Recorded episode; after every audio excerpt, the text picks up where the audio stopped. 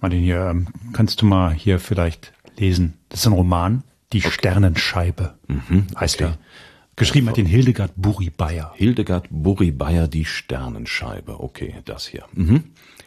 Wie oft hat sich die junge Brokerin Jana schon nach einem einfachen Leben im Einklang mit der Natur gesehnt.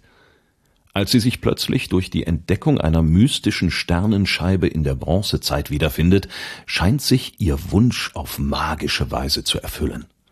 Ein keltischer Jäger entdeckt sie und bringt sie in sein Dorf, wo sie ein völlig anderes Leben beginnt. So. Meine Güte. Und wenn ich dir jetzt sage, dass es eine solche Sternenscheibe in Realität gibt, also ein Ding, an das man dranpacken kann und dann Zeitreisen unternehmen kann. Dann würde ich bei dir den Puls fühlen. Mach mal. So. Die Geschichtsmacher. Von Autorinnen und Autoren des Zeitzeichens.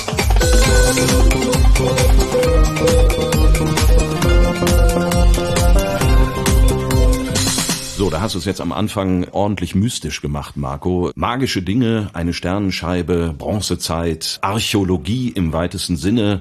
Worum geht's heute? Es geht um Sehnsüchte, es geht um Gold, es geht um die Sterne und es geht um einen Archäologiekrimi. Offensichtlich über eine Sternenscheibe. Eine Himmelsscheibe, nämlich die Himmelsscheibe von Nebra. Schon mal gehört? Ja, klar, von der hat man schon mal gehört, von der habe ich auch schon mal gehört. Die ist so populär, wenn ich dran denke, meine Mutter trägt das sogar als Amulett um den Hals, so bei Gelegenheit. Wenn sie ausgeht und sich schick macht, dann hat die das an ihrer Kette dranhängen. Ach. So, ja, so eine kleine Replika natürlich.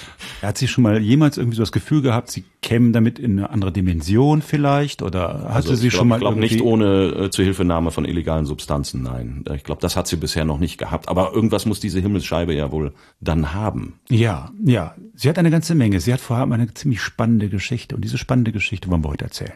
Die hast du schon einmal erzählt, und zwar in einem Zeitzeichen, das du produziert hast. Denn du bist nicht nur, wenn ich das richtig im Kopf habe, gelernter Archäologe sogar, ja, ja, sondern ich habe hab studiert, das stimmt. Du hast ja. studiert und hast ein Zeitzeichen für den WDR darüber produziert. Über die Himmelsscheibe von Nebra und ihre Auffindung, so ist es. Normalerweise haben wir ja hier immer Gäste und wie laden wir ein, die ein Zeitzeichen gemacht haben. Heute haben wir leider mal keinen Gast, sondern wir haben nur mich. So, und ich habe mal ein Zeitzeichen. Wir machen das Beste draus. Ja, ja wir, werden, wir werden gucken, was geht. Und äh, ich habe mal ein Zeitzeichen über die Himmelsscheibe von Nebra, genauer gesagt um die Beschlagnahmung der Himmelsscheibe von Nebra gemacht. Und so sitze ich jetzt heute hier statt einem Gast. Und äh, ich beginne einfach mal mit einem unmoralischen Angebot, Martin. So sieht das Angebot nämlich aus. Was auf diesem Foto ist, willst du es haben? Das Angebot oder das Foto? Oh, das Angebot, was darauf abgebildet ist. Ja, da wäre ich jetzt mal zurückhaltend. Also das, was ich da auf diesem Foto sehe, das ist erstmal eine, ja, eine Scheibe, die ist so irgendwie gelblich, ist aber nicht viel drauf zu erkennen. Vielleicht aus Metall, so sieht's aus, aber viel zu sehen darauf ist nicht. Und dann liegt daneben noch alles mögliche andere, so etwas drahtförmiges, geschlungenes, zwei ich weiß nicht, äh, ringförmige Dinger und darunter würde ich sagen, so etwas, was aussieht wie der Griff von einem Messer und darunter noch so was ähnliches, könnte vielleicht der Griff von einem Schwert sein. So. Ja. Das hättest du 1999 kaufen können. Okay. Für eine Million. Und zwar wurde das als Foto so angeboten und befand sich damals auf dem Schreibtisch eines gewissen Herrn Wilfried Mengin. Wilfried Mengin war nicht irgendjemand, sondern der war der Landesarchäologe von Berlin und mhm. Direktor des Museums für Vor- und Frühgeschichte in Berlin. Und dieses Foto hatte er offenbar von jemandem zugeschickt bekommen, anonym, unter dem Motto, guck mal her, würde dich das interessieren? Mhm. Also Martin, wäre das jetzt ein Angebot für dich? Hättest du ja gesagt? Also sieht jetzt nicht so wahnsinnig spektakulär aus, muss ich sagen. Das ist, äh, also ist ja nur ein Foto, was er gesehen hat. Also mhm. er wusste nicht, was ist das für ein Material, wie groß ist das, äh, nein, äh, wo, worum nein. handelt es sich, wo ist gefunden worden nein, oder so. Das wusste er alles nicht. Nein, das wusste er alles nicht. Er hat dann gesagt bekommen, es ist Bronze und es soll wohl sehr alt sein und das können Sie kaufen für eine Million. Ist ja eine Menge Geld. Also das muss muss ja ja. Also ich meine, das muss ja nun äh, dann auch irgendwie einen Wert haben und das müsste man ja eigentlich aus dem Foto dann auch schon ersehen können, oder nicht? Naja, für Experten ist es schon ganz interessant, was da liegt. Im Jahr 2001 hat er dieses Foto dann mit jemandem geteilt, dieser Herr Mengin, der Landesarchäologe aus Berlin, nämlich mit einem Kollegen, von dem er da damals Besuch bekommt. Und der war Landesarchäologe in Sachsen-Anhalt. Und was Herr Mengin wusste, das war, dass dieses Ding da, was du da siehst, mit diesem useligen Foto, in Sachsen-Anhalt gefunden worden ist, offenbar von so Sondengängern. Sondengänger. Ja, das sind so Menschen, die mit so Metalldetektoren durch die Gegend laufen, in der Hoffnung, dass sie einen Schatz finden. Ah, okay, das, wenn man mal so im Wald spazieren geht, dann sieht man diese Leute manchmal, die dann irgendwie mit diesen Staubsaugerartigen Dingen den Waldboden absuchen und äh, gucken, ob da irgendwas an Metall oder sowas unten in der Erde ist. Genau. Und die Info, die Herr Mengin hatte, war, das haben sie gefunden, das kannst du haben. Fundort irgendwo in Sachsen-Anhalt. Und du kannst jetzt überlegen, ob du das für eine Million kaufst. Dann hat er sich überlegt, nee, das mache ich nicht, aber ich zeig's mal meinem Kollegen. Und dieser Kollege hieß Harald Meller und heißt es immer noch und ist bis heute Landesarchäologe in Sachsen-Anhalt. Die Fotos sah ich zum ersten Mal am 10. Mai, zufällig mein Geburtstag. Da hat mir Herr Professor Mengin in Berlin diesen Fund gezeigt und er wollte den nicht ankaufen, weil er wusste, dass der ins Land Sachsen-Anhalt gehört und dass wir ein Schatzregal haben. Das bedeutet, dass der Fund, der in unserem Land gemacht wurde, legal dem Land auch so gehört. Und deshalb hat er mich als zuständigen Landesarchäologen informiert und hat mir sehr zugeredet, dass ich doch in den Besitz des Fundes kommen sollte, da der Fund von außergewöhnlicher Bedeutung sei. Der Fund war angeboten worden zusammen mit zwei Schwertern, mit Armringen, mit zwei Beilen und einem Meißel. Wenn die dazugehören würden, dann würde das bedeuten, dass der Fund um 1600 datiert. Man kann die Schwerter typologisch datieren, genauso die Beile und die Meißeln. Was man nicht so datieren konnte, gut aus sich selbst heraus, war die Himmelsscheibe selbst. So ein massives Objekt ist doch sehr was sehr Ungewöhnliches, nicht und was Einzigartiges. Das, was du da eben als Gekruschel da irgendwie links oben am Rand gesagt hast, diese Ringe, ja, das waren Armbänder. Das ist ein Armreif, ah, ja, oder okay. ein Armreif. Nur zwei, die sind okay. ein bisschen zerbrochen, ja. aber äh, so, das sind die Überreste von Armreifen. Was du darunter siehst, ist einmal ein Meißel. Ah, okay, kein, ja. kein Griff von irgendwas, sondern Meißel, okay. Ja, genau. Und was du darunter wiederum siehst, das ist ein Beil. Okay. Guck mal, also sie kann man Aha. auch so ungefähr erkennen. Ja, ja, und dieses ja. runde Ding, das ist besagte Himmelsscheibe. Und dazu gehörten jetzt noch zwei Schwerter. Die sind auf diesem Foto noch nicht drauf. Und äh, Aber äh, was er sagte, das gehört legal dem Land Sachsen-Anhalt. Genau. Warum? Also, also ich meine, da sind wohl offensichtlich Leute unterwegs gewesen, haben das gefunden, ausgegraben und äh, ja, dann hat's denen doch gehört oder nicht? Ja, das glauben viele Menschen, die die es sozusagen professionell machen mit diesen Sonden, die wissen aber, dass es eigentlich anders ist. Also äh, was im, im Boden eines Landes ist, gehört erstmal dem Land. Das ist nicht überall gleich. Ah, also, ah, okay. äh, es ist Ländersache. Mhm. In Sachsen-Anhalt gibt es ein sogenanntes Schatzregal. Dieses Schatzregal besagt, alles, was du in diesem Land findest, in der Erde oder wo auch immer, und was von kulturgeschichtlicher, wissenschaftlicher Bedeutung ist, das gehört erst einmal dem Land, nicht dem Finder. Man kann nicht einfach durch die Gegend rennen und sagen, oh, ich suche einen Schatz. Mhm. Und wenn du einen Schatz hast, super, dann ist er dir. Mhm. Das ist illegal. Es ist sogar schon das Ausgraben illegal. Schon das Sondengehen an sich ist nur legal, wenn du nach etwas Konkretem suchst. Ach so, okay. Also Nach wenn dem Motto, da habe ich mal vor zehn Jahren was verbuddelt und jetzt weiß ich nicht mehr genau wo und das klassisches klassisches Ding. Ich habe meinen Autoschlüssel verloren.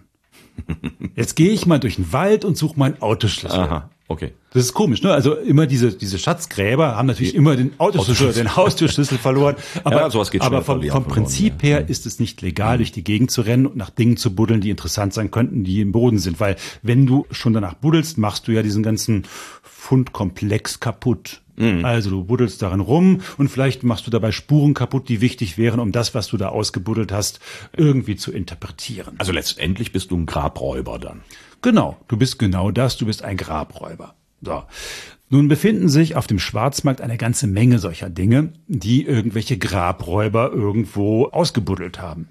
Und wie der Landesarchäologe Harald Meller ja gerade gesagt hat, ist es ja relativ schwierig zu entscheiden, was das jetzt da eigentlich ist. Also wenn du so eine Himmelsscheibe, so einen komischen Klops da hast, äh, weißt du als Archäologe gar nicht, ja, wie alt könnte der denn sein oder was ist denn das eigentlich? Hm. Weil es ein Ding ist, was es nur einmal gibt. Wenn man aber jetzt zum Beispiel ein Schwert daneben findet, mhm. bei Schwertern, da gibt es eine Menge von, da gibt es sogenannte Typologien. Ja, dann kannst du sagen, ja, also 1000 vor Christus hat man Schwerter so gebaut, 1500 vor Christus hat man sie noch so gebaut und 2000 vor Christus hat man sie ganz anders gebaut. Also Material, Form, bestimmte Material, Moden, technische Entwicklungen ja, ja, genau, und sowas. Genau, ja. das, das, das spiegelt mhm. sich wieder. Da kann man Typologien aufmachen. Mhm. Und wenn man jetzt zum Beispiel diese Beile und diese Schwerter, die du jetzt auf diesem Foto noch nicht siehst, wenn man diese Schwerter sich anguckt, kann man sagen, aha, die sind ungefähr 1600 vor Christus hier relativ gebräuchlich. Damit kann man diese Scheibe datieren. Die Scheibe selber konnte man gar nicht datieren. Und genau das wird jetzt zu einem Problem. Du bekommst also als Museum so ein Fund angeboten und denkst dir so, ach, interessant. Weißt du, ob das zusammengefunden worden ist? Mhm. Mhm. Weißt du, ob die das zusammengeschmissen haben? Mhm. Und genau das wird in Zukunft das Problem sein. Aber ich meine, davor steht ja erstmal noch ein anderes Problem, weil wenn das illegal ist, was da angeboten ist, kann ja ein Museum nicht einfach hingehen und sagen, das kaufen wir jetzt mal. Für eine ja, Million auch noch. Für eine Million auch noch. In der Tat wurde das aber lange gemacht. Warum wurde es gemacht? Weil es natürlich auch jenseits von Museen einen Markt vor so etwas gibt. Es gibt Sammler, die würden dafür eine Menge Geld bezahlen. Und Viele Museen haben gesagt, also mh, mm, es ist zwar nicht legal, aber bevor das Zeug jetzt irgendwie komplett verschwindet, kaufen wir es lieber selber mhm. und damit geht es nicht verloren. Und das wurde in der Vergangenheit oft gemacht. Das war nicht unüblich im Museumswesen. Und es war eher unüblich, dass jemand sagt, nein, wir kaufen das nicht einfach an, sondern wir verfolgen das polizeilich und versucht staatsanwaltschaftlich das herauszubekommen. Zu diesem Weg hat sich damals der relativ frisch im Amt angetretene Harald Meller entschieden. Als neuer Landesarchäologe in Sachsen-Anhalt hat er gesagt, nö, ich kauf das Ding nicht. Ich werde versuchen, den anderen Weg zu gehen. Mhm. Was ja dann auch nicht ganz ohne Risiko ist, weil eventuell wäre die Scheibe dann futsch gewesen und alles, was drumherum ist. Genau, dieses Risiko besteht, aber er hat sich damals gesagt, na, aber wenn ich diese Scheibe jetzt so einfach nehme und einfach so kaufe, dann stehe ich genau vor dem Problem, was wir eben eigentlich beschrieben haben. Das Problem ist ja bei solchen Funden, dass die häufig dann mit einer gefälschten Fundgeschichte verkauft werden. Man behauptet, die hätte man am Speicher bei der Oma gefunden, man wüsste nicht, wo es herkommt und dann verkauft man es oder irgend so etwas. Und so ein Fund ist mehr oder weniger wertlos, weil wenn man nicht verorten kann, wenn man die Struktur nicht kennt, aus der er kommt und wenn man die Fundzusammenhänge nicht kennt, äh, die Beifunde vor allem, dann kann man mit so einem Fund wissenschaftlich relativ wenig anfangen. Dann ist es bestenfalls ein schönes Objekt und es kann mit anderen schönen Objekten verglichen werden, aber es wird nicht zum Sprechen gebracht. Und deshalb war es notwendig, rauszukriegen, wo der Fund her ist, wie der Fundkontext ist. Und das ist nur möglich, wenn man sozusagen die Hehlerkette aufbricht, wenn man den Fundort herausbekommt und wenn man rausbekommt, ob die Funde tatsächlich zusammengehören. Also ich habe ja eben beschrieben, so eine Scheibe ist sehr einzigartig. Hm. Wenn man aber weiß, okay, diese Beile gehören mit dazu und sind gleichzeitig mit dieser Scheibe in den Boden gekommen oder diese Schwerter dann kann man sagen, ich kann dieses Ding ungefähr datieren. Sonst könnte jemand herkommen und könnte sagen, ist ein Mülleimerdeckel oder was, der Himmel was. Aber dafür muss man dann die Hehlerkette zurückverfolgen zu demjenigen, der es tatsächlich ausgegraben hat und äh, dem man dann quasi haftrichterlich vorführt und sagt, so, jetzt sag mal, wo hast du das alles her? Und genau das war das Ziel. Zu dem Zweck hat sich Meller getroffen. Und zwar mit denen, die es angeboten haben. Das erste Treffen fand in einer Kneipe am Niederrhein statt in Karst. Und, eine äh, Kneipe in Karst am Niederrhein, ja. wo über eine verlorene Himmelsscheibe verhandelt wird. Genau. Diese Kneipe oder dieses Restaurant existiert heute nicht mehr und es gehörte einer Frau Hildegard Buri Bayer. Ach, und jetzt die vom Anfang. Die vom Anfang, die den Roman geschrieben hat. Richtig. Die okay. war mittlerweile irgendwie zusammen mit einem Lehrer, der auch mit von der Partie war, in den Besitz dieser Himmelsscheibe gekommen. Mhm. Und die verhandelten nun. Idee war, okay, nicht mehr eine Million, wir geben so 750.000, ja, aber dann ist die Frage, ist das Ding denn echt? Darf ich es denn mal sehen? Nein, hier in Karst dürfen Sie es nicht sehen. Und äh, ja, alles schwierig. Also wie machen wir das? Ja, dann lassen Sie uns doch in der Schweiz treffen. Schweiz, muss man wissen, ist ähm, ein gern genommener Platz, um solche Hehlergeschäfte abzuschließen. Ähm, Warum wundert mich das nicht? Ja, komisch, nicht wahr? Aber auf jeden Fall, man musste jetzt mit der Schweizer Polizei zusammenarbeiten. Und das ist in der Tat in diesem Fall geglückt, denn Herr Meller ist jemand, der gut überzeugen kann. Der hat offenbar die Schweizer Kollegen von der Polizei so angestachelt und gesagt, hier soll eine unglaubliche Schweinerei vor sich gehen und ich bin jetzt da eingetreten als Mittelsmann. Und dann haben die Schweizer gesagt, okay, dann machen wir mit. Wir machen mit und nehmen die mit fest und haben dann mit der deutschen Polizei zusammengearbeitet. 2002 kam es dann zu besagtem Treffen. Also es war verabredet, dass ich mich in der Schweiz mit der Staatsanwaltschaft und mit den Kriminalisten treffe und ich bin dann am 22. Februar losgefahren, natürlich wie das immer so ist, nicht zeitig, sondern spät mit Schneetreiben, so dass ich sehr, sehr spät in der Nacht ankam. Ich war froh, dass das Hotel noch auf war. Bin dann in die Staatsanwaltschaft und die Staatsanwaltschaft war zu meinem Erstaunen relativ voll mit Leuten, zumindest der Raum, in den ich kam. Und das waren Leute, die irgendwie an dieser Aktion beteiligt waren. Und damit das gewundert, dass das so viele sind, nicht? Das ist nicht so wie im Fernsehen, dass da ein Auto dann den Tätern folgt oder dass man denen hinterhergeht, sondern da platziert man relativ viele Leute unauffällig und die geben dann Nachricht weiter. Wenn man eine Autoverfolgung machen würde, dann bräuchte man auch mindestens 15 Autos und kann das also nicht mit einem Auto machen, wie so im Fernsehen. Also das ist eine relativ aufwendige Sache. Und so war das dort offenbar auch geplant, denn relativ viele Leute waren anwesend. Der zuständige hm, Kriminalist und auch der Staatsanwalt waren da und die haben sozusagen eingeführt, worum es geht und haben mich dann eindringlich gewarnt, dass das ja auch gefährlich werden könnte. Und ich sagte, naja, dann könnte man mir doch so eine kleine Makarov geben oder sowas nicht. Das fanden die gar nicht lustig. Die haben gesagt, sie wollen überhaupt nicht, dass man irgendwie dort irgendwelche Risiken eingeht. In der Regel würden Kriminelle äh, Basel suchen, weil man dort im Dreiländereck sei. Und da könne man dann sehr schnell äh, über die Grenze nach Frankreich, über die Grenze nach Deutschland, wenn man es dreimal gemacht hat, dann würde eine jede Strafverfolgung verlieren, nicht? Und äh, da hätten sich schon manche sozusagen im Fluss wiedergefunden. Und ich solle auf gar keinen Fall in irgendein Auto einsteigen und solle darauf vertrauen, dass sie mich im Blick hätten. Also da ist jetzt der Landesarchäologe von Sachsen-Anhalt in der Schweiz und bittet um mehr scherzhaft nehme ich an, um eine Pistole, um sich im Zweifel dann selbst verteidigen zu können. Und äh, dann sagen ihm die Schweizer Polizeibeamten, keine so gute Idee, weil am Ende landest du leblos im Fluss. Aus einem Schreibtischtäter ist da jetzt plötzlich ein Privatdetektiv und Ermittler geworden, naja. der sich in Lebensgefahr begibt. Naja, es hat so ein bisschen das, wovon viele Archäologen träumen, wenn sie mal anfangen, Archäologie Indiana zu Jones, ja. ja es, es ist ein bisschen wie Indiana Jones. Herr Meller ist jetzt unterwegs und will seine Himmelsscheibe retten. Was aber klar ist, es geht ja da nicht um irgendeine Kleinigkeit. In der Tat ist das Verschieben von Antiquitäten auf Märkte damit lässt sich prima Geld verdienen. Das ist auch ein hochmafiöses Geschäft. Waffen, Drogen, Sex, Antiquitäten, auch das ist ein Geschäft für die Mafia. Und äh, weil hohe Margen winken wahrscheinlich auch. Ne? Ja, ich meine, man besorgt sich irgendwas auf dem Schwarzmarkt. Die Preise sind oftmals sehr gering. Man besorgt es sich vielleicht auch aus Gegenden, in denen gerade Bürgerkrieg herrscht. Der ganze IS hat sich im Prinzip ganz viel über über Antiquitäten finanziert. Die haben ja nicht nur Statuen kaputt gemacht in Syrien, gesprengt, sondern die haben die auch zum Teil vertickert. Und damit ließ sich ganz prima äh, der Krieg finanzieren. Und die Schweiz war Umschlagsplatz dafür. Hethitische Bronzen aus der Türkei, aus dem Grenzgebiet zu Syrien, wurden massenhaft auf den Markt geschmissen. War das dann auch so eine Vorstellung, wenn man da die kriegt, diese Scheibe und das, was da angeboten wurde, die Axt und so weiter, die das verhehlen, dass man da sozusagen eine ganze Kette oder einen ganzen Ring mitsprengen kann? Also, dass das zu weiteren Funden führt? Also, ich glaube, diese Hoffnung hat nicht bestanden. Meller wollte vor allem seine Scheibe haben.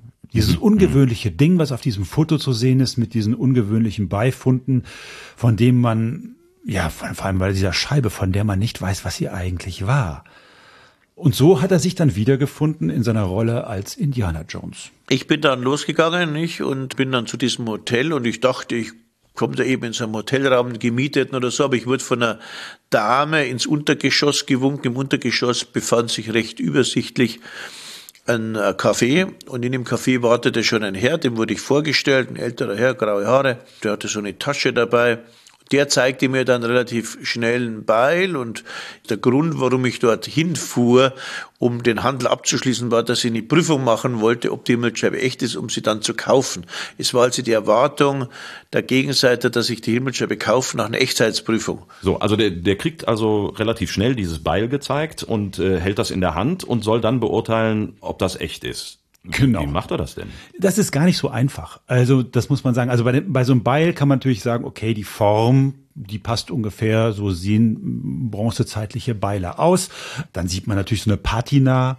Äh, mhm. Patina kann man aber auch fälschen. Also das. Also äh, Grünspan, ne, was da so dann vielleicht dran ja, ist. Es, ist, nicht, was, es ist nicht Grünspan, aber es ist ja, es ist ein chemischer Prozess, der denn die Metalloberfläche eigentlich mitmacht. Das kann man sich so angucken, da kann man irgendwie gucken, ja, ist die echt, ist die nicht erst. Man kann die aber auch nachmachen. Wenn man wirklich prüfen will, ist das Ding echt, muss man eigentlich eine sehr, sehr aufwendige metallurgische Untersuchung machen. Ja, das geht natürlich in der Schweiz irgendwo in einem Hotel nicht. Genau, das kann man nicht. Aber letztendlich war ja, ich will erst mal gucken, ist das mhm. echt der Vorwand für dieses Treffen? Mhm. Und die Hoffnung von Meller, die gehen darauf ein. Mhm. Haben sie auch gemacht. Nur musste er sich natürlich überlegen, okay, wie macht er das jetzt eigentlich? Und dann hatten sie sich tatsächlich was überlegt, dass er so, ja, einen Teststreifen mitbringt. Das funktioniert natürlich in Wahrheit alles überhaupt gar mhm. nicht. Das war, mhm. das war ein Fake, ja. Mhm. Einfach um die mal ein bisschen zu beschäftigen, damit man da irgendwie was hat und so tun kann, als würde man jetzt eine Echtheitsprüfung machen. Da fährt man mit einem Magnesiumstäbchen mit das Metall und dann schüttet man zwei Flüssigkeiten drauf, Flüssigkeit eins und zwei und dann ergibt es wie beim Schwangerschaftstest so eine rote Linie oder beim Corona-Test aktuell. Und das ist mir aber nicht gelungen bei dem Beil. Ich war selbst irritiert. Beim Versuch zu Hause ist es mir gelungen. Das ist mir deshalb nicht gelungen, weil ich die Flüssigkeiten verkehrt rum anwendete. In der Chemie sollte man immer aufpassen. Wenn eins draufsteht, sollte man als erstes verwenden. Aber ich habe da gar nicht drauf geachtet. Nicht? Ich war, sagen wir mal, angespannt. Und auf alle Fälle wollte ich nicht, dass die Himmelsscheibe uns entgeht, aber ich wusste ja auch nicht, wo die ist. Ich dachte mir, in der Tasche, die er hat, die ist eigentlich zu klein dafür, nicht? Naja, das Beil, da funktionierte der Echtheitstest nicht, das erzeugte den Unwillen der beiden anderen. Und dann zeigte man mir die Himmelsscheibe. Die Himmelsscheibe hatte der Herr in ein Handtuch gewickelt, das war ein relativ schlanker Herr, in ein Handtuch gewickelt unterm Pullover. Und währenddessen schaute ich mich immer schon nervös um, wo denn die Polizisten seien, nicht?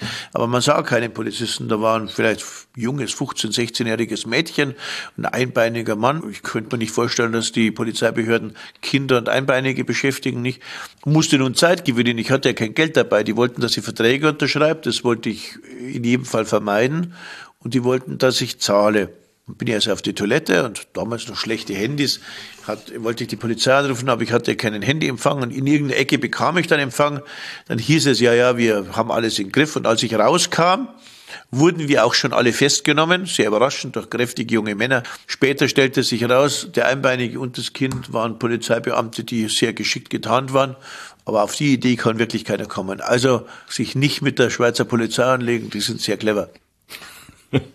Das ist ja wirklich wie im Film, es muss ist, man sagen. Es, es ist filmreif und ich glaube, Herr Meller wurde auch schon ein paar Mal auf die Filmrechte angesprochen, aber bislang ist da noch nichts passiert. Also, aber man muss sagen, die Mission ist geglückt. Ja, also es hätte ja auch sein können, äh, dass die die Himmelsscheibe gar nicht dabei hatten, dass die gesagt äh, hätten, wir zeigen dem da so ein bisschen, was da so drumherum ist, aber nicht das eigentliche Teil. Und dann hatte der das unterm Pullover in einem Handtuch eingewickelt. Also das ist ja nur auch wirklich, äh, wie man sich so vorstellt. So. Und dann wurde natürlich erstmal geguckt, okay, kriegen wir jetzt alle Funde beisammen? Und dann gab's Hausdurchsuchungen, auch von der deutschen Polizei. Und am Ende lag dann das gesamte Konglomerat, der gesamte Fund vor. Und den zeige ich dir Moment, zeige ich dir hier. So. Oh, ein dickes Buch, was ist das? Ausstellungskatalog? Oder? Das ist, ja, es gibt unendlich viele Bücher mittlerweile über diese Scheibe. Musst du mal gucken. Das ist der gesamte Fund. Mhm. So, ah, da sieht man auch die zwei Schwerter. Und die Scheibe, die wir aber vorher ja nur gesehen haben, wir haben die ganze Zeit über die Himmelsscheibe gesprochen, da sieht man ganz deutlich, das ist ein, Mond und, und eine Sonne und offensichtlich Sterne dazwischen, Sternenbilder, ob das wirklich echte Sternenbilder sind, keine Ahnung. Aber das sieht schon sehr anders aus als das, was du mir auf dem ersten Foto gezeigt hast. Ist das gereinigt worden oder wie, wie, wie ist man da vorgegangen? Ja, man muss schrecklicherweise sagen, die Finder selbst haben schon mal gereinigt. Äh, mit, mit Akkupatz. Mit, nein, nee, wirklich. Die haben, sind da mit Stahlwolle sozusagen mit Stahlwolle. drüber gegangen. Ja, die sind mit Stahlwolle drüber gegangen. Ach, du lieber. So, und äh, dabei ist natürlich schon klar gewesen, ah, ist Gold dran und so, dann mhm, haben sie ein bisschen mhm, vorsichtiger mhm. und so. Aber, aber äh, die, die hat ja auch ein paar Macken, das ist beim Ausgraben passiert. Und all das hat man natürlich natürlich jetzt in einem Prozess aufgerollt. Also man hat erstmal ge geguckt, wer hat das Ding überhaupt gefunden? Und dann ist man also auf zwei Männer gekommen. Der eine hieß Henry Westphal und der andere Mario Renner. Und die waren auch geständig am Anfang. Die haben dann erzählt, dass sie im Juli 1999 sich mal ordentlich besoffen haben und am nächsten Morgen haben sie gesagt, ach, jetzt gehen wir Schatz suchen. Dann haben sie mit den Detektoren sind sie auf den Mittelberg gegangen. Das äh, liegt im Burgenlandkreis in Sachsen-Anhalt, ne? gleich mhm, in der mhm. Nähe eines kleinen Städtchens namens Nebra im Unstruttal. Da sind sie dann mit ihren Metalldetektoren losgezogen. Angeblich wollten sie Militarier suchen, also militärische Orden und so ein Kram aus dem Zweiten Weltkrieg. Mhm. Was ein bisschen seltsam ist, weil auf diesem Mittelberg da gibt es eine eisenzeitliche Siedlung. Äh, mhm. Wahrscheinlich haben sie es eher darauf abgesehen. Man weiß ja. es aber nicht. Sie waren auf diesem Mittelberg und plötzlich macht es Pieps und der Metalldetektor schlägt an und da drauf stand dann Overload. Overload. Ja, so hat das beschrieben dann später. Und dann haben die angefangen mit, zu, zu graben und dann äh, mit der Hacke und dann zack auf irgendwie so ein komisches Metallding gestoßen und dann, das war die Scheibe. Und dann haben sie gedacht, was ist das denn für ein Mist? Äh, ein Eimerdeckel oder was ist das? Ne? haben sie dann rausgezerrt Wert. 32 Zentimeter war das Ding, zwei Kilo schwer, aber haben sie erstmal gedacht, ist nur ein Eimerdeckel, mhm. aber zeigte immer noch an, haben sie weitergebuddelt. Dann kamen die beiden Bronzeschwerter, zwei Beile, ein Meißel und diese Bruchstücke von diesen Armreifen. Also das gehörte alles zusammen. So haben sie es beschrieben in der ja. ersten Aussage. Mhm. Aber das wird sich alles noch ändern. Am Anfang sind sie sehr, sehr aussagefreudig, denn sie haben mitbekommen, für wie viel Geld dieses Zeug auf dem Markt angeboten wurde. Mhm. Sie selbst haben es am nächsten Tag, und der nächste Tag war der 5. Juli, am 5. Juli 1999 haben sie dieses gesamte Konglomerat für 31.000 D-Mark einem Kölner Antiquitätenhändler angeboten. Also da kann man natürlich verstehen, dass die beiden auch stinkig gewesen sind, wenn man sieht, 31.000 D-Mark, für die sie es verkauft haben und am anderen Ende der Händlerkette eine Million D-Mark, für die das der gute Herr Meller dann kaufen sollte. Da waren die stinkig und deswegen waren sie relativ bereitwillig auszusagen. Dann gab es diesen Kölner Hehler, der das Ding gekauft hat, der wollte es auch weiterverkaufen und dann gibt es ein bisschen hin und her, man weiß es nicht so ganz genau, es scheint ihm nicht geglückt zu sein.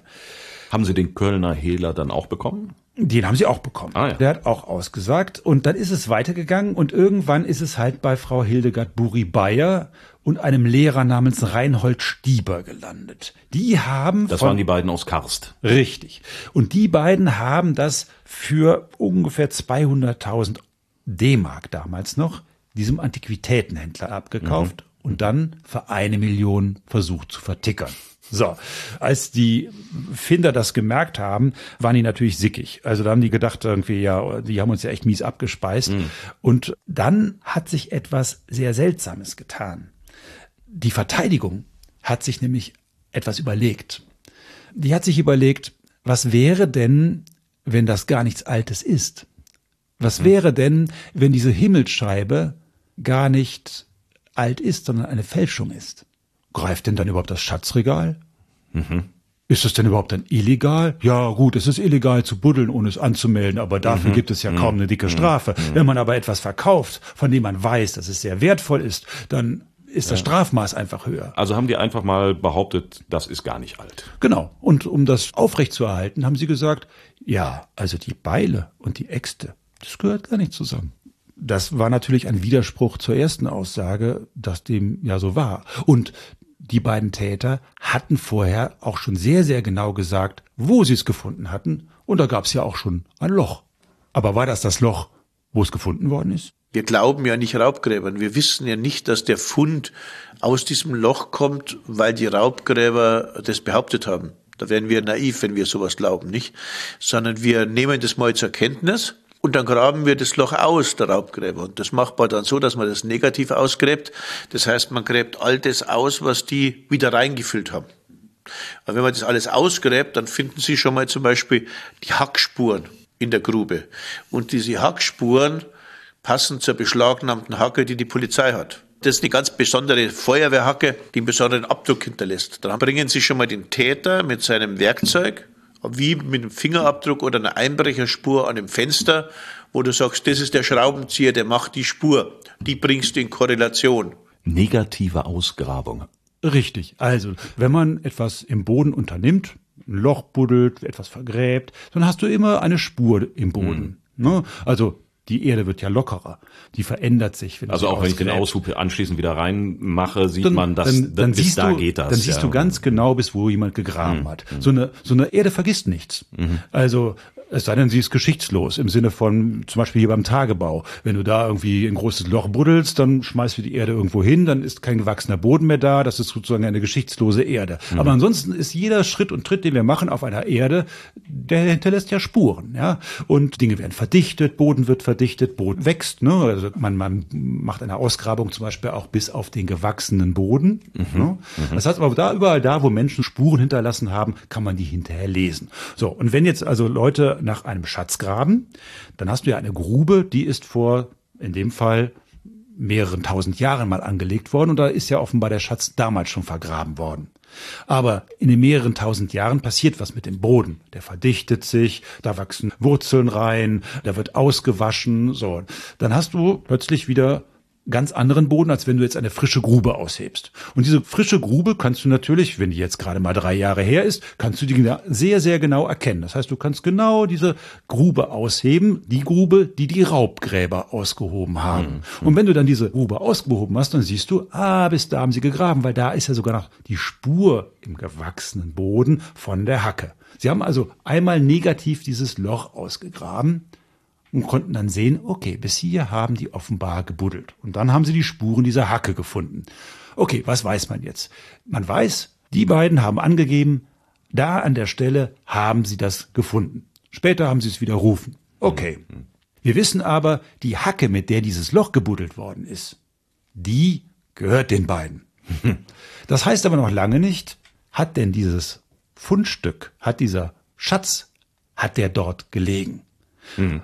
Also die können ja irgendwas gebuddelt haben und ja. irgendwas gefunden haben. Und, und können dann sagen, ja, da, da ist das Loch genau, gewesen genau, ja, und dann ja. hinterher sagen, da war das Loch halt nicht. Ja, gut, also das weiß man noch nicht. So, jetzt muss man aber sagen, mittlerweile ist die Archäologie eine Wissenschaft geworden, die ja ja auch sehr, sehr stark mit Naturwissenschaften zusammenarbeitet. Und was soll man sagen? Ein Schatz, der an einem Ort vergraben liegt und das über eine lange, lange Zeit, auch der hinterlässt Spuren. Dann ist die Frage, lag denn ein Fund aus Gold und Kupfer in diesem oder Bronze in diesem Loch? Also schaut man im Untergrund, im ungestörten Untergrund, ob über tausende von Jahren Kupfer- und Goldionen ausdiffundiert sind. Also wenn da Kupfer und Gold liegt, dann wird es ausgewaschen, aber über tausende von Jahren und fließt in den Untergrund. Und das kann man messen, im Pass per Million Bereich selbstverständlich. Das heißt, man hat dann diesen Boden unter dem, was man da negativ ausgegraben hat, dann nochmal sich angeguckt, Proben genommen und genau. geschaut, sind da jetzt Kupfer- und Gold-Ionen, die da ausgespült worden sind und finden die sich da drin. Genau, genau das hat man gemacht und hat dann wirklich tatsächlich unter diesem Loch gefunden, aha, da gibt es offenbar Bronzeauswaschungen, Kupfer und man konnte Goldionen nachweisen. Also das heißt, irgendwas, irgendwas hat da gelegen, was aus Gold und Kupfer war. Aber das heißt ja noch nicht, dass das genau das gewesen ist. Es macht die Sache aber sehr wahrscheinlich.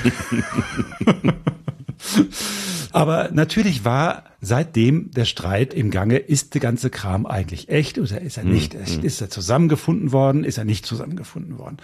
Natürlich wurden ab jetzt metallurgische Untersuchungen gemacht an diesem Ding. Und da kann man mittlerweile sehr, sehr detailliert in der Tat nachweisen, wo kommt denn eigentlich die Bronze her? Bronze besteht aus Kupfer und sie mhm. besteht aus Zinn.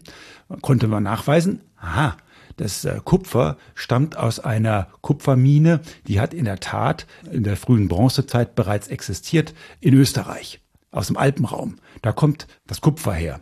Das Zinn konnte man auch nachweisen. Wo kommt denn das eigentlich her? Es kam aus England, aus Cornwall. Und in der Tat, viele Gegenstände, man glaubt es heute gar nicht, aber auch in der Bronzezeit haben die Menschen schon vernetzt irgendwie Handel getrieben. Mhm. Also, Kupfer kam sehr häufig aus dem Alpenraum. Zinn kam sehr häufig, auch in der Bronzezeit, aus Cornwall. Und das war völlig gängig, dass das aus so unterschiedlichen Ecken Europas dann den Weg nach Sachsen-Anhalt findet, nach Nebra irgendwo, mitten im Nichts? Nebra lag nicht mitten im Nichts. Nebra, muss man sagen, liegt dort, wo die Böden in Mitteleuropa mit am fruchtbarsten sind. Und wir sind ja in der Bronzezeit in einer Zeit, wo Ackerbau und Viehzucht betrieben wird. Also die sind ja nicht mehr in einer Zeit der Jäger und Sammler. Das ist ungefähr noch 10.000 Jahre früher. Mhm. Mittlerweile befinden wir uns in einer Kultur, die Ackerbau betreibt. Und die Böden in diesem Unstruttal und rund um Nebra gehören zu den fruchtbarsten Böden, die es überhaupt in Europa gibt. Das heißt, dort hat 1600, 2000 vor Christus eine Kultur bereits bestanden und diese Kultur hatte auch Handelsbeziehungen. Die gingen sehr weit. Das kann man heute nachweisen. Es ist ohne dies sehr erstaunlich, wie weit Handelsbeziehungen reichen. Man hat das sehr, sehr genau zum Beispiel in Troja untersucht. Übrigens derselbe Mann, der auch die Himmelsscheibe von Nebra untersucht hat, hat auch in Troja die Untersuchung gemacht. Mhm. Da war klar, die Bronze kam teilweise über tausende Kilometer irgendwo aus dem heutigen Russland dahin. Oder halt Gold, gerne aus Cornwall, mhm. also in England. Das heißt, in der Bronzezeit müssen wir uns schon vorstellen, haben wir sehr, sehr weit gefächerte Handelsbeziehungen. Und die Handelsbeziehungen in diesem Städtchen oder in dieser Region rund um Nebra, die waren sehr weit. Es gibt ja auch einige ähm, Gräber dort, die gefunden worden sind, so Hügelgräber. Mhm. Auch mhm. dort hat man zum Beispiel solche Beile gefunden. Auch mhm. dort hat man solche, solche Schwerter gefunden. Also das heißt, das, was man sich so normalerweise vorstellt, dass wenn überhaupt solche Funde, die ja wahrscheinlich auch damals wertvoll gewesen sind, mit Gold und Bronze und ja, so weiter. Ja, sehr ne? wertvoll. Also, da, so also Metall, Metall, war unglaublich wertvoll. Und, und das stellt man sich aber landläufig ja eher so vor, dass sowas in den großen Städten, die es damals gegeben hat, vorkommt. Aber du sagst, es ist völlig plausibel, dass so etwas auch genau da zu finden ist. Ja, total plausibel. Es gibt in der Nähe mehrere Hügelgräber. Und diesen Hügelgräbern sind offenbar ja, gewichtige Menschen aus der Bronzezeit bestattet mhm. worden. Gerne mit Grabbeigaben. Diese Grabbeigaben bestanden dann oftmals aus genau solchen zum Beispiel Armreifen, wie mhm, sie da gefunden mhm. worden sind. Sie bestanden teilweise aus Schwertern oder sie bestanden auch aus Beilen. Beile waren die Hauptwaffe in der damaligen Zeit, mhm. gar nicht so das Schwert. Also Beile waren, der normale Krieger hatte ein Beil und er ein Fürst hatte eher ein Schwert. Mhm. So, und so ein Fürst wurde dann bestattet mit so einem Schwert, mit einem Beil. Und solche Gräber kennt man aus der Umgebung und deren Bronzezusammensetzung ist eine ähnliche. Also kann man schon ziemlich mhm. genau sagen, okay, das könnte schon alles sehr gut stimmen. Plausibel. Jetzt könnte man aber natürlich sagen, okay, in der Umgebung findet man so etwas. Mhm. Und wir wissen, dass an der Stelle, wo die jetzt gegraben haben, auch so irgendwie so etwas gelegen haben muss aus den gleichen Materialien. Jetzt wissen wir immer noch nicht, ob diese Scheibe erstens da gewesen ist und zweitens, ob das, was da an Beifund mit dabei gewesen ist, auch da gefunden worden ist. Richtig. Und darüber wird gestritten. Und zwar bis heute. Es gibt bis heute Menschen, die sagen, diese Himmelsscheibe von Nebra, die ist gar nicht echt. Das ist was ganz anderes. Zum Beispiel Mülleimerdeckel. Das ist die Luke eines Panzers. Der Lukendeckel eines Panzers. Jeder kann behaupten, was er möchte. Es gibt hunderterlei. Es sei ein Eimerdeckel. Es sei in Wirklichkeit eine Pizzaform. Kann man alles behaupten, aber es ist natürlich äußerst unwahrscheinlich, nicht? Wissenschaftlich wissen wir gesichert, es ist ein prähistorischer Gegenstand der Bronzezeit der in die Zeit zwischen 1800 und 1600 vor Christus datiert. Der zeigt das erste und älteste Himmelsbild der Menschheitsgeschichte. Und die Himmelsscheibe scheint anfangs einfach zu sein. So als könnte jedes Kind sie sofort entziffern und Sonne, Mond und Sterne ist doch easy. Aber in Wirklichkeit ist sie natürlich ein hochverrätselter Gegenstand. Und ein ziemlich einzigartiger. Wir sollten ihn uns ein bisschen mal näher angucken vielleicht. Da, da, da ist er. Da ist er. So. Ja. So, da ist sie mittlerweile professionell gereinigt und auch sehr, sehr genau untersucht. Also, was man metallurgisch feststellen konnte, habe ich ja gerade schon gesagt, woher das mhm. Metall kommt. Das ist sehr, sehr plausibel, dass es in diese Zeit passt. Nur, wir wissen eigentlich immer noch nicht, was ist das eigentlich? Also, was, ähm, was ist das? Ist es ein Eimerdeckel? Also es ist schon, es also ist schon ist etwas kurios. Also ich stelle mir das jetzt vor, also hier auf dem Foto, was ich hier vor mir liegen habe, äh, da ist das ungefähr 25 Zentimeter im Durchmesser. Das ist im Original, glaube ich, größer. 32 Zentimeter. Also ein bisschen größer als das, was wir haben. Und das ist eben eine, eine grüne Scheibe. Das Grün ist wahrscheinlich die Patina, von der wir eben gesprochen haben. Richtig, ja. Ähm, und darauf zu sehen, also so ein, so ein dunkles, grünspaniges Grün, darauf zu sehen eben im Gold eine Sonne oder einem Vollmond und dann eine Mondsichel und dann am Rand nochmal goldene Bögen, einer rechts und einer unten und dann eben viele kleine Punkte, die könnte man sich vorstellen, dass das eben, wie er eben gesagt hat, Sonne, Mond und Sterne darstellen soll. Und dann haben wir am Rand, der Rand ist so ein bisschen ausgefranst, ist also kein ganz glatter Rand und da sind Löcher reingestanzt, so in kurzen Abständen. Ich würde mal sagen, so vielleicht im Zentimeter Abstand sind da Löcher drumherum eingestanzt. Genau. Ja. Und, wenn du mal, wenn du mal guckst, siehst du hier noch so ein bisschen so ein Umriss genau, von, von was. Da scheint was zu fehlen. No? Ah ja, ja, okay, da könnte natürlich auch Gold drauf gelegen haben. Ich dachte, dass das einfach so eine Art Knick ist, aber tatsächlich, das sieht so aus, als wäre da mal irgendwie was drauf könnte, gewesen. Könnte, könnte so das, das Pendant von, der, sein, von ja. dem Gegenstück sein. So. Ja, ja, genau man hat diese Scheibe untersucht und ich glaube, nichts auf dieser Welt ist so gut untersucht worden wie diese Scheibe. Die ist durch Rasterelektronenmikroskope geschickt worden, sie ist metallurgisch untersucht worden, sie ist stilistisch untersucht worden, es ist alles Mögliche mit diesem Ding gemacht worden. Und was man festgestellt hat, ist, dass die nicht einmal produziert worden ist und dann war sie so, sondern sie war wohl irgendwie sowas wie über einen längeren Zeitraum in Gebrauch. Mhm. Denn man hat sie verändert. Man hat versucht, das zu rekonstruieren. Also was du da siehst, was du da eben als einen Vollmond oder ein, eine Sonne beschrieben hast, wird in der Fachliteratur genauso genannt. Mhm. Es ist entweder ein Vollmond oder es ist eine Sonne. Ja. Wir wissen es nicht. Mhm. Diese Mondsichel ist offenbar eine Mondsichel. Dieses mhm. Ding da unten wird als Schiff interpretiert. Okay. Also es, letztendlich ist das nur ein goldener Bogen. Richtig, ein goldener Bogen. Und diese kleinen Pünktchen, das sind die Sterne. Da würde man ja auch sofort draufkommen. Ja. Ne? Das sieht ja auch so aus. Es sind genau 32 Sterne, wenn du sie mhm. zählen würdest. Sieben davon sind etwas näher beisammen. Mhm. Also einer in der Mitte und dann sechs drumherum. Ja. Genau. Mhm. So. Da gehen die Interpretatoren davon aus, dass es sich um das Sternbild der Plejaden handelt. Okay. Sieht das so aus?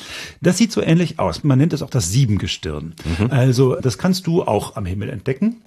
Also ist sehr, sehr deutlich zu erkennen. Und man sagt, okay, das sind die Plejaden. Mhm. Dann hat man geguckt, okay, diese Scheibe ist wohl offenbar verändert worden. Und wie ist sie verändert worden in den Jahren? Das haben wir hier abgebildet. Also am Anfang waren wohl nur der Mond und diese Mondsichel drauf und die 32 Sternchen. Mhm. Da geht man davon aus, dass es sich um ein Piktogramm handelt. Also um eine Art Code, mhm. den man entschlüsseln kann. Wenn das die Plejaden sind, dann hat man sich überlegt, könnte das der Mond in Korrelation zu diesen Plejaden sein? Mhm. Wenn der Mond in etwa diese Sichelform hat und in etwa in dieser Korrelation zu den Plejaden steht. Also ich gucke hoch zum Himmel mhm. und sehe eine Mondsichel und die steht so ein bisschen rechts unterhalb von den Plejaden. Richtig. Dann, so die Interpretation, die momentan gängige Interpretation, ist ein ganz besonderes Jahr. Mhm. Also das ist nicht jedes Jahr oder jeden Monat so, sondern nein, das, nein, ist, das, ist, das, das kommt ist, nur selten vor. Das kommt nur selten vor. Mhm. So, die Frage ist, wann kommt das vor? Und jetzt hat man geguckt, okay, was passiert denn dann eigentlich? Und man hat dann festgestellt, immer dann, wenn der Mond diese Dicke hat und in Korrelation, dieser Korrelation zu den Plejaden steht, mhm. wenn man dann einen Schaltmonat einfügt, dann kann man mit dieser Scheibe das Sonnenjahr und das Mondjahr übereinkriegen. Mhm. Da staunst du. So. Was heißt übereinkriegen? Also, man muss erstmal erklären, es gibt ein Sonnenjahr. Mhm. Das ist das, was wir heute benutzen. Ne? 365 Tage und genau. so ein genau. bisschen was so, und so. Ja. Genau, das ist das Sonnenjahr. Das mhm. ist also die Zeit, die die Erde braucht, um einmal um die Sonne. Ne? Mhm. So. Es gibt aber auch ein Mondjahr. Mhm. Das liegt uns allen auch noch sehr nah, denn wenn wir an den Himmel gucken und dann sehen wir Mond, der wird dicker und der wird wieder dünner. Ja, von so. Vollmond zu Vollmond, von genau. Neumond zu Neumond ist jeweils ein Monat. Ich glaube, das hat von der Wortherkunft auch was miteinander zu tun. Das hat was miteinander zu tun. So, die alten Kalender waren alles Mondkalender. Mhm. Der Mensch hat nach oben geguckt und hat den Mond gesehen. Wenn man jetzt aber ein Mondjahr nimmt, dann passt das nicht übereinander. Dann passt das nicht mit den 365 Tagen. Ja 28 Tage und äh, nicht, genau. Äh, genau. Also ein Mondjahr ist 354 Tage lang. Mhm. Ein Sonnenjahr ist 365 Tage lang. Ja. Das ist jetzt ein Problem. Fehlen elf. Genau. Die ersten Kalender waren Mondkalender. Mit dem Ackerbau, und wir befinden uns jetzt ja in einer Ackerbaugesellschaft, wird aber das Sonnenjahr immer wichtiger. Mhm. Der Bauer muss ja wissen, wann sehe ich eigentlich. Und wir alle kennen das Lied im Märzen der Bauer. Der Bauer muss aber wissen, wann der März ist. Mhm. Und wenn sich der März alle drei Jahre um einen Monat verschiebt, denn das täte mhm. er ja, wenn man nach einem Mondjahr rechnet, dann kriegt er irgendwann ein Problem, der Bauer. Und deswegen ist es total wichtig, dass man einen Kalender synchronisiert. Mhm. Einen Mondkalender und einen Sonnenkalender. Und genau das kann man mit dieser Scheibe. Denn immer, wenn der Mond so in dieser Dicke neben den Plejaden steht, wenn ich dann einen Monat hinzufüge, einen Mondmonat, dann synchronisiere ich damit das Mondjahr mit dem Sonnenjahr. Mhm. Also haben wir es da, wenn ich jetzt mal anfangen darf zu spekulieren, haben wir es da mit einem Instrument zu tun, was den Übergang von der Jäger- und Sammlergesellschaft zu einer sesshaften Ackerbau- und Viehzuchtgesellschaft markiert. Wir sind, muss man sagen, in einer Zeit, wo dieser Übergang längst stattgefunden hat. Mhm. Das ist ungefähr 10.000 Jahre her. Da werden aus okay, Jägern also, und Sammlern ja. werden langsam allmählich Ackerbauer. Mhm. Und aber man braucht das trotzdem noch, diese Synchronisierung, weil man sich vom Mondkalender noch nicht komplett gelöst hat, weil was der wir, immer noch was, gilt. Was wir bis heute noch nicht getan haben. Hm. Denk mal an unser Osterfest. Stimmt, das unser Osterfest, wandert ja auch lustig durch das die wandert Gegend, lustig ja. durch die Gegend. Warum wandert es lustig durch die Gegend? Weil Ostern sich am Vollmond orientiert. Hm. hm. Und ganz viele Feste, die wir heute feiern, gehen immer noch nach dem Mondkalender. Das ist ein ziemlich zähes Ding. Mhm. So. Und äh, damals war das natürlich noch viel, viel zäher. Die Frage ist jetzt, um das herauszufinden, wann muss ich diesen Schaltmonat rein tun? Wir sind in einer Gesellschaft, die kennt noch keine Schrift. Mhm. Also zumindest bei uns in Mitteleuropa gehen wir davon aus, dass diese Gesellschaft noch keine Schrift hat. Zumindest haben wir noch tatsächlich so relativ spät, wir reden 1600 vor Christus, ja. noch keine Schrift. Da schreibt hier noch keiner. Ach. Zumindest ist uns nichts überliefert. Mhm. Kann sein, dass die irgendwas haben, was wir, was nicht auf uns gekommen ist und was wir nie entdeckt haben. Mhm. Aber wir gehen mhm. davon aus, dass es sich um eine orale Gesellschaft handelt. Die muss all ihr Wissen oral, mündlich weiter Liefern. Von Generation zu Von Generation, Generation zu Generation. So. Und dann ist es natürlich ganz praktisch, etwas zu haben, womit man sich orientieren kann.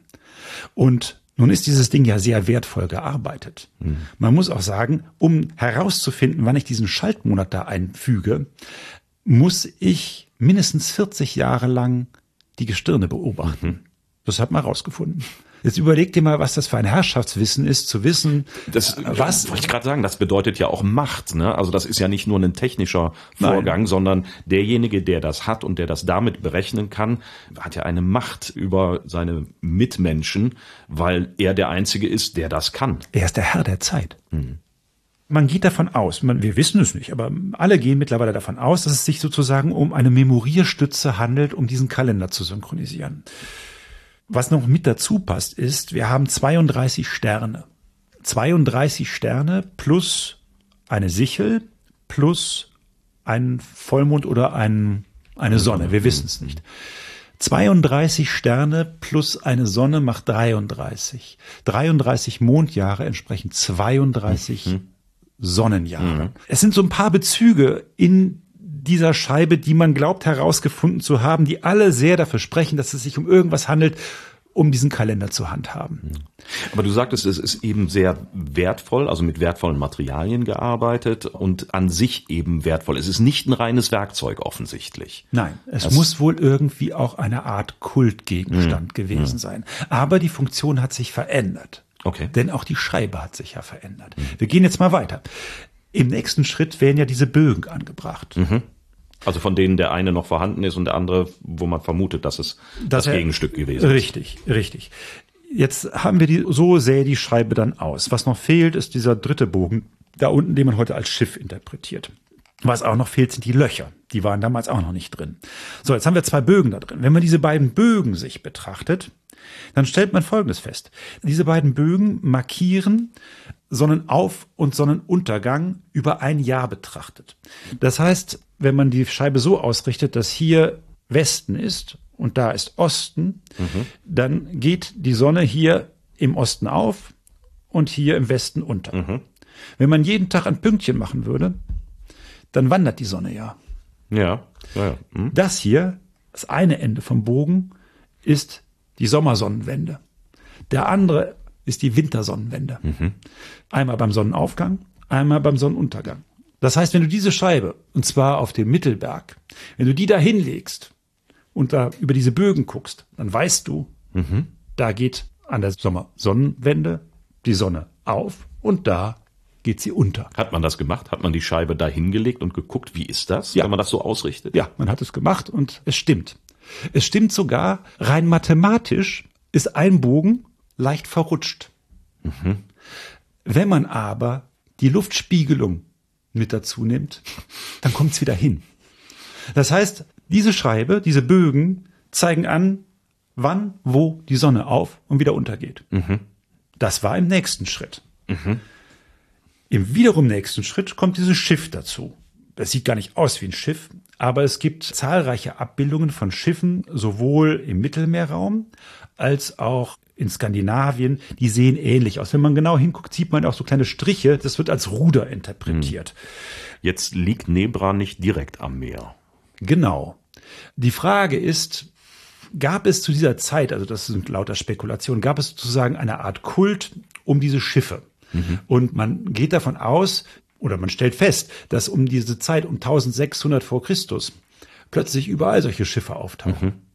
Gut, würdest du, sagen wir mal, 2000 Jahre später gucken, würde dir auffallen, dass plötzlich überall so komische Kreuze auftauchen. Das ist unser Christussymbol. Ja, ja. So, man geht davon aus, dass das irgendetwas Religiöses ist, mhm. dass es also irgendein Schiffsglauben gegeben haben mag. Man kennt das aus Ägypten, wo der Fährmann den Toten ja. äh, oder oder man kennt es auch aus Griechenland, wo der Fährmann den Toten ins Reich der Toten bringt, in den Hades. Oder man, Oder man sieht es auch als Sonnenbarke manchmal, die über den Himmel geht, und ein Schiff, was über den Himmel fährt. Wir wissen es nicht genau. Hm. Wir haben ja auch nichts Schriftliches, aber man geht davon aus, dass, dass das das ist. Am Ende kommen da Löcher rein. Und man geht davon aus, dass an diesen Löchern, dass sozusagen diese Scheibe irgendwo drauf befestigt worden ist. Man vermutet als so eine Art Standarte. Aber man mhm. weiß es nicht. Und was man dann feststellen konnte, war, dass die Scheibe wahrscheinlich nicht irgendwie durch Zufall im Boden landete, sondern sie wurde natürlich damals schon vergraben, mhm. zusammen mit all diesen Dingen. Nun ist die Frage, warum vergräbt man so etwas? Ja, Warum würde man ein so wertvolles Ding vergraben? Also entweder als Grabbeigabe für irgendeine hochgestellte Persönlichkeit, dann würde man da aber menschliche Überreste wahrscheinlich vermuten, oder genau. dass man das da findet. Und du und kannst wirklich auch ein Grab finden das wäre die eine Möglichkeit. Die andere Möglichkeit, die mir einfällt, Feinde kommen und wir müssen schnell das Zeug verbuddeln, bevor die uns ausplündern. Beides wäre ja denkbar. Beides hat man nicht gefunden. Hm. Also es gibt keinen Leichnam, keine sterblichen Überreste von irgendwelchen Menschen da oben. Hat man nicht gefunden. Du kannst davon ausgehen, dass dieser Berg mittlerweile sehr gut untersucht worden hm. ist. Hm. Also man hat alles versucht. Mittlerweile gibt es auch ein Zentrum da oben, kannst du besuchen. Also man geh mal davon aus, nein, es gibt keine Leiche dazu. Es war also keine Beerdigung. Man geht aber davon aus, dass diese Scheibe auch nicht bei einer Flucht vergraben worden ist, denn drumherum gibt es so etwas eigentlich auch nicht. Also mhm. wenn, wenn, wenn es irgendwelche kriegerischen Handlungen gegeben hätte, dann hätte man vielleicht irgendwelche Brandspuren aus dieser Zeit. Ja, es gibt ja. eigentlich nichts. Man geht davon aus, dass es eine Art rituelle Beerdigung dieser Scheibe war. Also eine Beerdigung der Scheibe selber. Ja. Mhm. Warum? Wenn man mal guckt, was ist denn um diese Zeit herum passiert, dann ist etwas sehr Außergewöhnliches passiert. Eine Riesenkatastrophe nämlich. 1600 vor Christus. Ungefähr. Etwas furchtbar Schreckliches ist In passiert. Mitteleuropa. In Mitteleuropa. Auf Santorin ist der größte Vulkan explodiert, der jemals bei uns in Europa explodiert ist. Dagegen war der Vesuv-Ausbruch ein Scheißdreck. Also, dieser Vulkanausbruch hat Schreckliches bewirkt. Der Himmel war dunkel, Wolken, der Sommer wurde kalt, schlechte Ernte. Man geht davon aus, oder es ist eine Vermutung, man kann das natürlich nicht beweisen, dass sozusagen ja wieder die Scheibe versagt hat. Man konnte ja das, also der Mitteleuropäer wusste ja nicht, es ist ein Vulkan explodiert, sondern der Mitteleuropäer hat hier gesessen und hat sich gewundert, warum ist denn dann plötzlich alles so scheiße? Alles duster und Ja, kalt was- und was äh? Ernte bleibt aus. Ja. So, also wieder hat man die Scheibe sozusagen geopfert, in der Hoffnung, dass es Mhm. dadurch wieder besser wird, wie eine Art Kultgegenstand. Oder man hat sie vergraben, weil man gemerkt hat, sie funktioniert nicht mehr. Die Götter haben uns verlassen. Die Regeln stimmen nicht mehr. Aber man weiß es nicht. Das sind lauter Vermutungen, die man heute anstellen kann. Aber man geht davon aus, dass diese Scheibe, weil auch da offensichtlich alles so funktioniert, wie es funktionieren müsste, nach dem, was man da so enträtselt hat, auf diesem Berg, dass diese Scheibe tatsächlich daher stammt. Man geht heute davon aus, dass das so ist. Alles, was man beobachten kann, spricht als Indiz dafür. Beweisen kann man ganz wenig. Wie ist diese Geschichte dann ausgegangen? Also du sagst, es wird bis heute diskutiert, aber es gab da ja auch noch einen Kriminalfall, der dahinter gesteckt hat. Der Kriminalfall ist eigentlich für alle Beteiligten äußerst glimpflich ausgegangen. Es gab zwar Strafen, aber alle zur Bewährung. Die letzte Hehlerin, äh, das ist ja eigentlich ganz lustig, die lebt bis heute vom Bücherschreiben, denn offenbar hat sie dann doch dieses Berühren dieser Scheibe im weitesten Sinne sehr verändert. Diese ganzen Romane, die sie schreibt, kreisen auch erstaunlicherweise immer wieder um irgendwelche archäologischen Funde, die man berührt und dann passiert irgendwas mit einem. Vielleicht magst du noch mal lesen. Also nochmal von dieser Frau Hildegard Buri-Bayer aus Karst. Der goldene Reif steht hier. Ja, so heißt das nächste Buch da. ja. Ah ja. Als die Kunsthistorikerin Miriam bei einem Besuch in ihrem Geburtshaus in Schottland Briefe ihrer verstorbenen Mutter entdeckt, ist sie fassungslos. Ihr wirklicher Vater soll im ersten Jahrhundert nach Christus gelebt haben und ihre Mutter nach seinem Tod im zwanzigsten Jahrhundert gelandet sein. Endlich versteht Miriam die seltsamen Träume, die sie seit Jahren quälen, und begibt sich in die Grampian Mountains. Als sie einen geheimnisvollen Halsreif umlegt, findet sich Miriam plötzlich im Jahr 84 nach Christus wieder und verliebt sich unsterblich in einen römischen Feldherrn. Ist das nicht schön? Es ist doch immer wieder erstaunlich, dass, äh, Oh dass Frau Buri Bayer offenbar immer mit Berührungen von irgendwelchen Himmelsscheiben oder in diesem Fall ist es jetzt halt ein Armreif, ein Halsreif, ähm, kann sie Zeitreisen unternehmen. Und was soll ich sagen? Immer noch schreiben regelmäßig Menschen an das Landesmuseum für Vorgeschichte in Halle an der Saale. Das landet dann auf dem Schreibtisch von Herrn Meller und die wollen alle mal an die Scheibe dran packen, weil sie davon ausgehen, dass sie damit in die Zeit reisen können. Und? Durftest du sie berühren? Dooferweise, als ich da war, war sie gerade ausgeliehen und zwar an das, an, an das, Der, äh, der wusste, dass du kommst und dass du da ja, rumpatscht. sie, deswegen sie, hat er sie, war, gesagt, sie, war, weg. sie, war, ausgeliehen nach London ans Museum. Da wurde sie ausgestellt, als ich Jan Meller interviewt habe. Aber man muss natürlich sagen, es würden viele Leute dran packen wollen. Und man muss auch sagen, viele Dinge sind auch bis heute immer noch rätselhaft an dieser Scheibe. Vielleicht ist sie ja ein Port in eine andere Zeit. Wir wissen es nicht. Aber wir wissen ganz viel zu dieser Scheibe nicht. Das heißt also, die Himmelsscheibe beschäftigt uns nach 20 Jahren. Und sie wird uns so länger beschäftigen und ich bin überzeugt, nach unserer Forschergeneration werden sie weitere Kollegen mit der Himmelsscheibe beschäftigen, so wie wir uns auch mit der Mona Lisa nach wie vor beschäftigen. Also eine Möglichkeit, auch darüber noch viele, viele Zeitzeichen zu machen, weil uns das Ganze in der Zukunft auch noch weiter beschäftigen wird.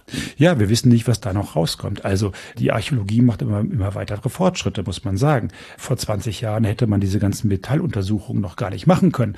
Also ich glaube, dass in dieser Scheibe noch unglaublich viele Geheimnisse stecken. Und man muss natürlich sagen, worüber wir eben gesprochen haben, sind ja Interpretationen. Da haben ganz viele Leute mitgearbeitet, da haben Astronomen mitgearbeitet, da haben Physiker mitgearbeitet, da haben Chemiker mit dran gearbeitet und vielleicht wird es in 20 Jahren Möglichkeiten geben, aus dieser Scheibe noch viel, viel mehr Wissenswertes herauszulesen. Vielleicht wird man auch eine ganz andere Interpretation dieser Sternkonstellation kommen. Wir wissen es nicht eine Detektivgeschichte, ein bisschen Indiana Jones, quer durch die, ja nicht nur Jahrhunderte, durch die Jahrtausende möchte ich fast sagen, die Himmelsscheibe von Nebra. Und deine Mutter trägt sie um den Hals? Ja, nicht die echte, die wäre in der Tat ein bisschen schwer, aber ansonsten trägt sie die ganz gerne um den Hals. Also es ist mittlerweile auch ein Modegegenstand äh, geworden. Ja, es sieht, und es ja sieht auch, auch schön, die ist ja einfach mal schön, muss sie man sieht, sagen. Sie ne? sieht hübsch aus. Ne? Ja, ja, genau. Schön, dass du sie uns ein wenig näher gebracht hast bei den Geschichtsmachern. Wenn es euch gefallen hat, dann sagt es Freunden, Bekannten, Schatzsuchern, Ausgräbern. Grabräuber nicht unbedingt, aber wenn es euch nicht gefallen hat, dann sagt es bitte uns und zwar nur uns unter www.diegeschichtsmacher.de. Dort gibt es alle Informationen zu dieser und allen weiteren Episoden der Geschichtsmacher. Ihr könnt uns auch direkt kontaktieren unter kontakt@diegeschichtsmacher.de und äh, wir freuen uns über eure Kommentare, über eure Kritik und euer Lob und verbleiben mit besten Grüßen. Haha, Marco Rössler und Martin Herzog. Bis zum nächsten Mal. Tschüss. Himmlische Grüße.